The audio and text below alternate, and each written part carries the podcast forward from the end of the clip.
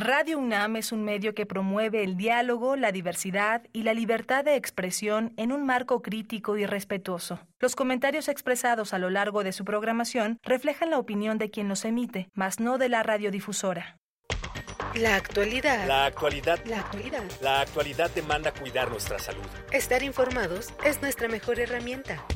Hipócrates 2.0. Investigación y vanguardia en salud. Una producción de Radio UNAM y el Programa Universitario de Investigación sobre Riesgos Epidemiológicos y Emergentes. PUIRE. Hipócrates 2.0.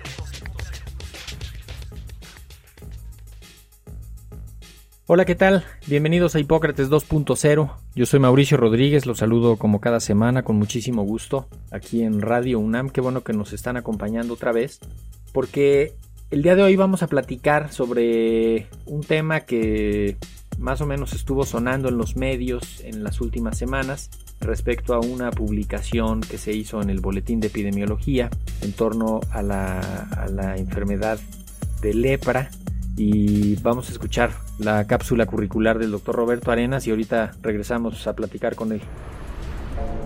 Doctor Roberto Arenas Guzmán, médico, especialista en dermatología y experto en enfermedades causadas por hongos en la piel. Tiene más de 35 años de experiencia clínica y de investigación en su disciplina.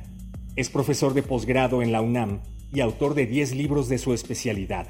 Destacan Atlas de Diagnóstico y Tratamiento de Dermatología y Micología. El doctor Roberto Arenas Guzmán es miembro de la Academia Nacional de Medicina y actual jefe de la sección de micología del Hospital General Dr. Manuel Gea González. Pues ya lo escuchamos, el doctor Roberto Arenas Guzmán, toda una autoridad en la dermatología, en la micología. Pues nos da muchísimo gusto, Roberto, tenerte otra vez acá en Hipócrates 2.0. Bienvenido. Muchas gracias por la invitación, sobre todo para hablar de una enfermedad cargada de tanto estigma a través de los siglos. Sí, sí, sí, de hecho sirvió un poco este recordatorio que hicieron desde la Dirección de Epidemiología para poner el tema sobre la mesa, para precisamente acordarnos de que es una enfermedad cargada de estigma y que pues durante años se ha discriminado a los pacientes que la padecen, pero ¿Por qué no nos, no nos ayudas a situarnos un poco, Roberto? la, noticia de la que estamos hablando, pues es un comunicado de, de la. propiamente un artículo que publicaron en el Boletín de Epidemiología, en el que estaban simplemente haciendo un recuento de, de cómo está la lepra en México. Pero pues lo vuelven a poner acá, lo retomaron muchos medios, la mayoría de ellos de una manera inadecuada, imprecisa, generando confusión ¿Cómo has visto tú la situación? Bueno, de una manera muy sencilla te diría que en el año 2021 un señor Sasakawa señaló que esta frase, no te olvides de la lepra en la era del COVID, me parece muy importante porque nosotros un poco tiempo después escribimos un editorial en dermatología cosmética médica y quirúrgica realmente señalando este hecho de que la lepra aparentemente descendió durante los años de la pandemia, pero descendió porque todos los hospitales estaban dedicados a, tratar este tipo de enfermos graves y prácticamente se abandonó el tratamiento de muchas enfermedades importantes, seguramente como la hipertensión, la diabetes, que son realmente muy importantes en nuestro país. Y claro, entre todas estas enfermedades, una enfermedad crónica que a veces produce reacciones agudas, que la lepra, pues fue olvidada y aparentemente descendió, pero es un descenso falso. Seguramente ahora la nota aparece con casos nuevos porque fueron los casos que no se descubrieron durante todos estos años de pandemia y pospandemia. Al retomarse las cosas, seguramente se repunte de los casos. Y ahorita estamos en, con los datos completos ya de 2022, que los los tienen ya bien cerrados, que son 300 casos nuevos en, 2000, en 2022, pero siempre ha estado subdiagnosticada, ¿no? Esta, esta enfermedad tiene muchos años más o menos estable, hemos, hemos llegado a tener a finales de la década de los 80 y en principios de los 90 había 17 mil, este, 18 mil casos por ahí eh, cada año y estamos en niveles muy bajos, pero en parte también será por ¿Por qué no se hace el diagnóstico o por qué, por qué estará pasando? Pues sí, mira, hay varias cosas interesantes con lo que acabas de mencionar. Por ejemplo, la lepra tiene manifestaciones en la piel y manifestaciones neurológicas. Sin embargo, el neurólogo o el experto en este tipo de enfermedades prácticamente no ve los enfermos, sino los ve el dermatólogo porque las lesiones están expuestas al ojo humano. Entonces, es como fácil el diagnóstico cuando conoces la enfermedad o cuando la enfermedad está muy avanzada. En los casos incipientes, a veces la confundes con otras enfermedades. Y con lo que respecta al número de casos, creo que se pueden retomar por ejemplo, las cifras mundiales, en el año 2020 había 200 mil casos en el mundo, o un poquito antes, y después bajaron a 100 o a 100 mil, ponle. Entonces bajaron muchísimo, pero fue por la falta de atención de este tipo de enfermedades. Por eso en México también, que había unos 250 enfermos antes de la pandemia, pues ahora, pues hay los que se tienen que diagnosticar cada año, como tú mencionas, pues epidemiológicamente es una enfermedad, todavía un problema de salud pública, pero no tan importante porque hay menos de un caso por 100 mil habitantes. Se tienen que seguir tratando porque los casos son la fuente de nuevos casos. Entonces, la única forma de terminar con la enfermedad es acabando con todos los casos de lepra activa. Sí, como pasó con otros programas de salud, con el COVID se rezagaron, se quedaron prácticamente fuera del, del ámbito de, pues de, incluso de trabajo. Muchos programas de, en las comunidades de detección y esto pues, tuvieron una, una etapa y una disminución en su actividad, las coberturas de vacunación, los programas de detección oportuna.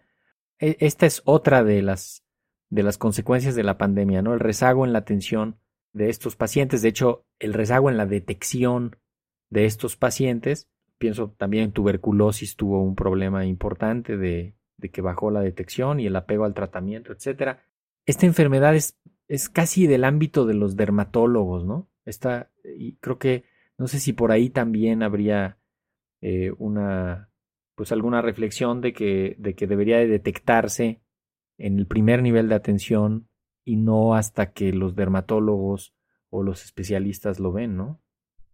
Sí, claro, eso sería lo ideal porque lo ideal es un diagnóstico temprano para evitar discapacidades en el enfermo, porque en casos avanzados, pues las alteraciones neurológicas dejan incapacidades funcionales.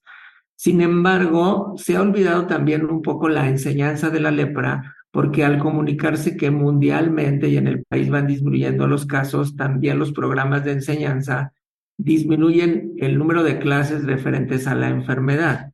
Yo creo que en el único lugar donde se enseña la lepra es en dermatología.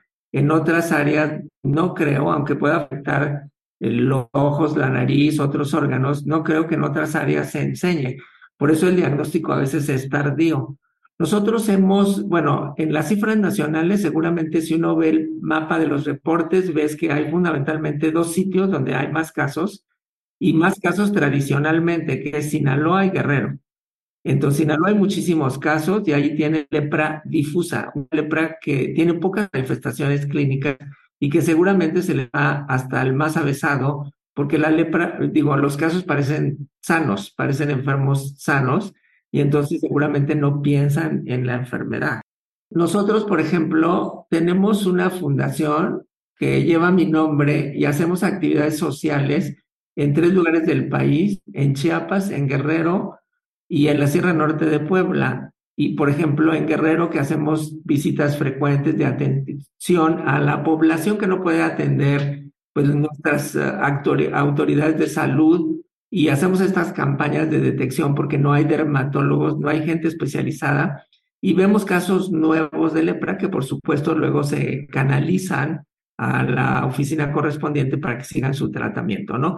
Pero sí, ahí nos damos cuenta que si vemos un caso avanzado, pues muy fácilmente no hay detección temprana de los casos por falta de información o por falta de capacidad del médico de primer contacto para hacer el diagnóstico. Claro, es como la, la, presunción clínica, no la tienen, los médicos no la tienen ahí tan presente eh, y cuando menos habría que intensificarlo en estos estados que mencionas. Le agregaría quizá Jalisco, que también se ve con un número con un número alto para lo que se, se tiene. El año pasado llevaban, a estas alturas llevaban 11 casos, mientras Sinaloa llevaba 16 y, y Guerrero llevaba 10. O sea, está concentrado, pero, pero aún así, pues sí hay en, en casi todo el país, ¿no? Cuando menos, pues sí, en más de 20 estados seguro hay. Sí, seguro, seguramente hay en todo el país, pero es muy importante lo que mencionas, por ejemplo, del estado de Jalisco. También hay que recordar que en Jalisco hay un instituto dermatológico y es muy posible que muchos de los casos sean diagnosticados en este centro de enseñanza, porque están preparando gente, están dando clases. Entonces, en otros lugares donde no hay enseñanza, entonces seguramente no se ven los casos. En Sinaloa también hay varios centros dermatológicos que permiten un diagnóstico temprano de la enfermedad, o más o menos temprano, ¿no? Porque en, México no es ideal el diagnóstico, aunque las manifestaciones son fundamentalmente dermatológicas. Oye, recuérdanos un poco la historia natural de la lepra, de la, de la enfermedad así en el paciente, cómo se contagia, de dónde le llega la bacteria, qué lesiones presenta, cuánto tiempo se tarda en, en, en presentar las lesiones, qué es lo que hace sospechar que que tenga esta enfermedad, este, el diagnóstico, así como, como una, una, nada más un recordatorio. Sí, la lepra, así como dice el libro, es una enfermedad infecto contagiosa crónica y ocasionada por un bacilo ácido alcohol resistente, que es Mycobacterium lepre, y ahora otra Mycobacterium, Mycobacterium lepromatosis. Entonces es una enfermedad muy antigua, está reportada en la Biblia. Acuérdense que se les pedía a los enfermos que sonaran una campanita para avisar que iban con la enfermedad, pero seguramente en ese tiempo había muchos enfermos que tenían otra cosa, o vitiligo, psoriasis, que espantaban a la población y por eso los consideraban leprosos y los aislaban en lazaretos. Actualmente, pues la lepra puede empezar con manchas hipocrómicas disestésicas las manchas hipocrómicas son manchas blancas, no tan blancas, y disestesias que tienen pérdida de la sensibilidad. Entonces, si empiezan, esas son las lesiones tempranas de la enfermedad, y después la enfermedad puede migrar hacia dos polos, hacia un polo benigno, que es la lepra tuberculoide, que quedan placas infiltradas, pero que prácticamente pueden curar solo con un tiempo de tratamiento corto de seis meses, o la forma grave infectante de la enfermedad, que es la lepra lepromatosa y la lepra lepromatosa tiene dos formas, la lepra lepromatosa nodular, que son estas bolas en la cara que el enfermo se ve realmente monstruoso, y la lepra lepromatosa difusa, donde hay una infiltración de la piel generalizada y que realmente en la cara se ve como un poquito llenita la cara, hasta como de buena salud. Es la lepra que en los 50 el maestro Latapí llamó lepra bonita. Entonces son casos muy extremos de la lepra, pero los dos son igualmente infecto-contagiosos. Sin embargo, hay que recordar que es la menos contagiosa de las enfermedades transmisibles, porque el periodo de adquisición es muy lento y además tienes que estar en contacto con un enfermo que tenga vacilos, es decir, con un contacto que, que tenga lepra, lepromatosa, que es el que puede transmitir la enfermedad. Los casos iniciales de manchas hipocrómicas se llama lepra, casos indeterminados o la lepra tuberculoide no transmite la enfermedad. Entonces se necesitan muchas condiciones y además una predisposición genética que ha sido bien estudiado, por cierto, en nuestro país. Y el paciente, bueno, generalmente los contagios pues son en el ámbito intradomiciliario, ¿no? Los, los convivientes más cercanos, la familia, eh, es más frecuente en adultos, eh, y, me imagino que pasa, pues, ¿qué será? ¿Meses, semanas, de años del contagio? Sí, pasa meses o años para adquirir la enfermedad, aunque se ha descrito la enfermedad en lactantes, sin embargo es una enfermedad que, se, como ya menciona, se adquiere en la casa, en la familia y prácticamente cuando convives en el mismo cuarto por eso en los pacientes hacinados o que viven muchos juntos es más fácil la transmisión de la enfermedad. Pero como las manifestaciones son tan leves al principio, muchas veces el paciente, aunque sea joven, consulta prácticamente cuando es adolescente porque antes no se dio cuenta que la tenía porque la enfermedad es prácticamente asintomática. Aunque los casos lepromatosos, cuando ya está bien establecida la enfermedad, pueden tener fenómenos agudos que se llama reacción leprosa. Y ahí sí hay bolas dolorosas, fiebre, malestar general. Pareciera que el paciente tiene tifoidea o lupus, algo grave. Y ahí es cuando a veces el clínico lo diagnostica, pero como los laboratorios son parecidos a los de enfermedades de la colágena, a las enfermedades autoinmunitarias, pues también se puede confundir si no está preparado para identificar la enfermedad. Sí, de hecho, justo los pacientes andan dando vueltas este, entre el dermatólogo, el reumatólogo, y, pues retrasa eso el diagnóstico, eh, no se detecta de manera oportuna. Eh, el diagnóstico no es tan complicado, ¿no? lo ideal que sería referir a un centro dermatológico, eh, pero, pero el diagnóstico, ¿cómo lo establecen? Sí, es, el diagnóstico lo hacemos sencillamente con una prueba de pica y toca para ver si el paciente tiene pérdida de la sensibilidad. Después, si el paciente tiene lepra lepromatosa, hacemos una vaciloscopía, es decir, eh, lo busca, buscamos los masivos en los lóbulos de la oreja o en las mismas lesiones cutáneas, hacemos un extendido y lo teñimos con silnice. Y claro, lo mejor es tener una biopsia, porque prácticamente no hay otra enfermedad que de engrosamiento de los nerviecillos que se encuentran en la dermis. Es prácticamente la única Claro, ya de ahí, del tipo de infiltrados, dependería la clasificación de la enfermedad. Y en cuanto se diagnostica, pues se les da un tratamiento. Sí, en realidad ahora el tratamiento que lo proporciona la Organización Mundial de la Salud en forma gratuita, pues se entrega a los servicios de epidemiología o de infectología de los hospitales. Yo durante mucho tiempo manejaba personalmente los enfermos, pero ahora pues intervenimos en el diagnóstico y referimos al paciente a epidemiología para que haga la búsqueda de contactos, es decir, de los contactos que conviven con el paciente y que probablemente podrían tener una manifestación temprana de la enfermedad y también para que les instale el tratamiento oportunamente y el tratamiento completo. En general son dosis supervisadas como se hace con otra micobacteriosis que es la tuberculosis. Ya. Y, y, son medicamentos pues que eso, duran pues más o menos son prolongados, ¿no? Y, a veces ahí está también el detalle que el paciente no los, no los aguanta, no se, se cansa, lo abandona, a veces no se identifica la toxicidad adecuadamente eh, y, eso pues también dificulta, dificulta el manejo. No hay vacunas, no, la, mejor forma de prevenirla es pues informando, detectando, sensibilizando a toda la, a todo el, pues, el cuerpo médico, ¿no? Sí, lo ideal realmente es eh, hacer un diagnóstico oportuno y ahora el tratamiento, lo que ha cambiado con el tratamiento eh, es que se hay multiterapia, es decir, el tratamiento es con varias drogas precisamente para e-, evitar la resistencia entonces hay tres drogas y este tratamiento no está en general a la venta al público, hay que conseguirlo en un servicio de epidemiología en un gran hospital o en, en el Programa Nacional para el Control de la Lepra.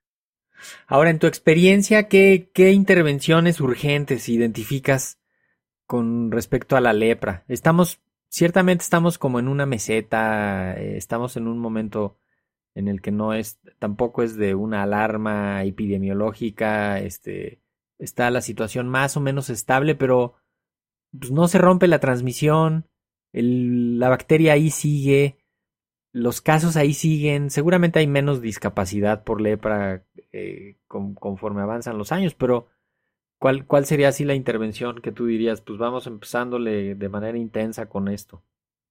No, eh, tienes razón. La discapacidad, de acuerdo con los programas actuales en nuestro país, es de, bueno, sin discapacidad el 70% y un 20% a a la mejor discapacidad grado 1 y muy pocos pacientes una gravedad más elevada. Entonces, no es problema la discapacidad. Yo creo que todo debe ser enfocado en la educación, que a pesar de que veamos pocos casos, sigamos enseñando la enfermedad dando a conocer cómo se hace el diagnóstico temprano, cuál es el comportamiento de la enfermedad, porque el número de casos se mantiene estable. Entonces, lo que pasa ahorita es lo que platicamos inicialmente, que el repunte de casos se debe seguramente al no diagnóstico durante todos estos años de pandemia y prepandemia y al retomar la enfermedad, pues son los casos que permanecieron ocultos porque no había quien los atendiera. Entonces creo que tendríamos que seguir una vigilancia epidemiológica adecuada y una muy buena educación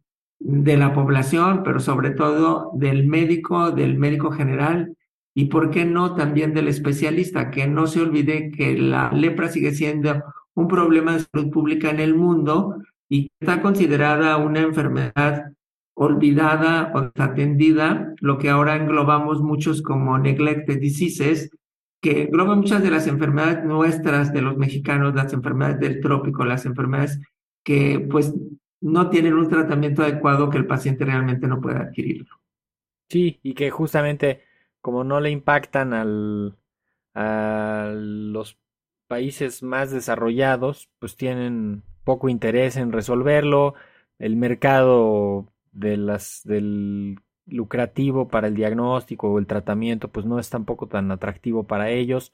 Eh, no sé si habría algo, una consideración respecto a los viajeros con, con, la lepra. No, no alcanza a ser de contagio tan rápido, ¿no?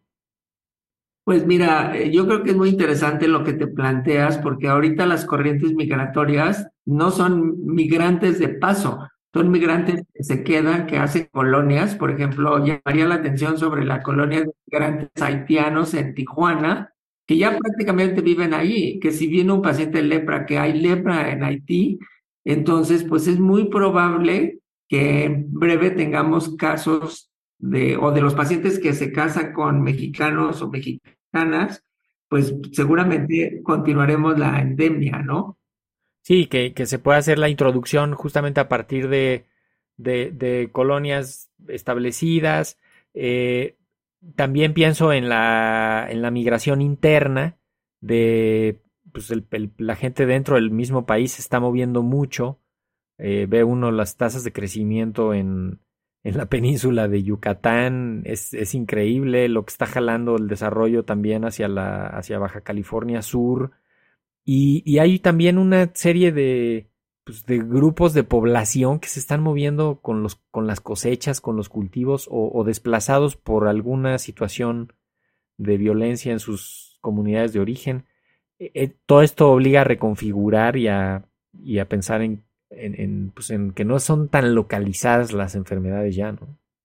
Sí, creo que en eso que mencionas valdría la pena llamar la atención que en Sinaloa, que hay muchos casos difusos que no han disminuido prácticamente en el país, durante un tiempo los enfermos eran oaxaqueños porque iban a trabajar en forma clandestina en las drogas. Y ahora muchos de los pacientes, por ejemplo, de zonas endémicas como Michoacán, etcétera, migran a otra zona precisamente porque ya no pueden soportar la violencia en sus áreas. Y seguramente pues la lepra se va a establecer en sitios donde previamente no la identificábamos tanto. Lo estoy viendo con la micosis, con la leishmaniasis, también son enfermedades que pueden migrar. Entonces, seguramente en breve veremos los pacientes en otra parte y recordar que la lepra es una enfermedad que vino con la migración de los españoles a América, con la migración de los africanos a las islas del Caribe y que por eso tenemos realmente la enfermedad, porque la enfermedad no había en México antes de la conquista de los españoles. Sí, que ya son, pues justamente encontró las condiciones más o menos ideales para, para establecerse, son enfermedades que ya están aquí, este, llegaron así con esas, de esas vías más o menos bien identificadas, pero, pero ya están aquí y como bien lo decías, pues hay que fortalecer el conocimiento, la sospecha clínica, la capacidad de diagnóstico y, tratar de romper la transmisión. Eh, México tiene un programa específico para el, para la, el control de la lepra, este, con personal dedicado, este, ¿no? Ya, ya lo decías, se hace todo un esfuerzo nacional. Esperemos pues ver mejores resultados, aunque ciertamente no, es, no está tan mal, ha estado mucho, mucho peor antes pero pues estamos como en ese último tramo y no, no hay que bajar la guardia. ¿Con qué, ¿Con qué idea te quieres despedir, Roberto? Pues con que el último domingo de enero se festeja el Día Mundial de la Lepra y esperemos que no olvidemos que la lepra hay permanente no solamente en enero, porque en enero es cuando se le da importancia por, precisamente por este festejo, pero considerar que todos los días del año son días de la lepra o de estas enfermedades desatendidas en nuestro país. Muchas gracias. No, muchísimas gracias, doctor Roberto Arenas Guzmán, jefe de la sección de micología del Hospital General, doctor Manuel Gia González, y pues has sido tú varios años un referente justamente en estas enfermedades tropicales desatendidas. Tienes eh, capítulos de libros, libros completos al respecto, así que pues por eso te, por eso te invitamos. Muchísimas gracias por tu tiempo y seguramente estamos en comunicación. No, no, hasta luego.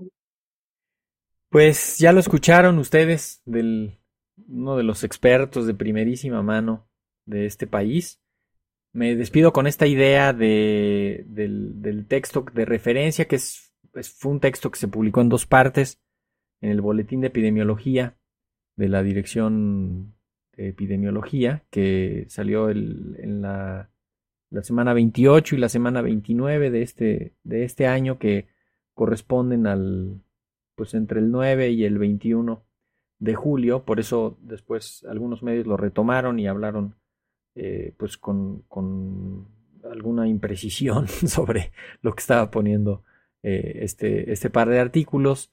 La conclusión simplemente es pues, que se requieren grandes esfuerzos por parte de todos los involucrados, voluntad política, acción de promoción de la salud, fortalecimiento de competencias al personal en todos los niveles administrativos de forma intersectorial para mantener las competencias y lograr diagnósticos y tratamientos oportunos.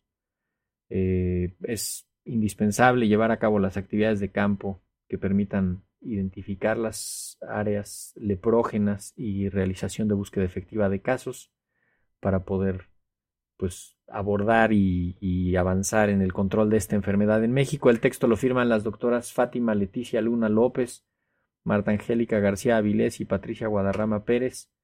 Y pues con esto tratamos de ayudar a esclarecer algo de la, de la confusión, pero al mismo tiempo poner información que les resulte útil y que pues, nos ayude a tomar mejores decisiones. Yo soy Mauricio Rodríguez, esto fue Hipócrates 2.0, espero que nos acompañen la próxima semana. Por lo pronto, pues sigan en sintonía de Radio Universidad. Hasta la próxima, muchísimas gracias. Hipócrates 2.0 es una producción de Radio UNAM y el Programa Universitario de Investigación sobre Riesgos Epidemiológicos y Emergentes, PUIRE, coordinado por el doctor Samuel Ponce de León. Te esperamos la próxima semana. Hipócrates 2.0 Radio UNAM. Experiencia sonora.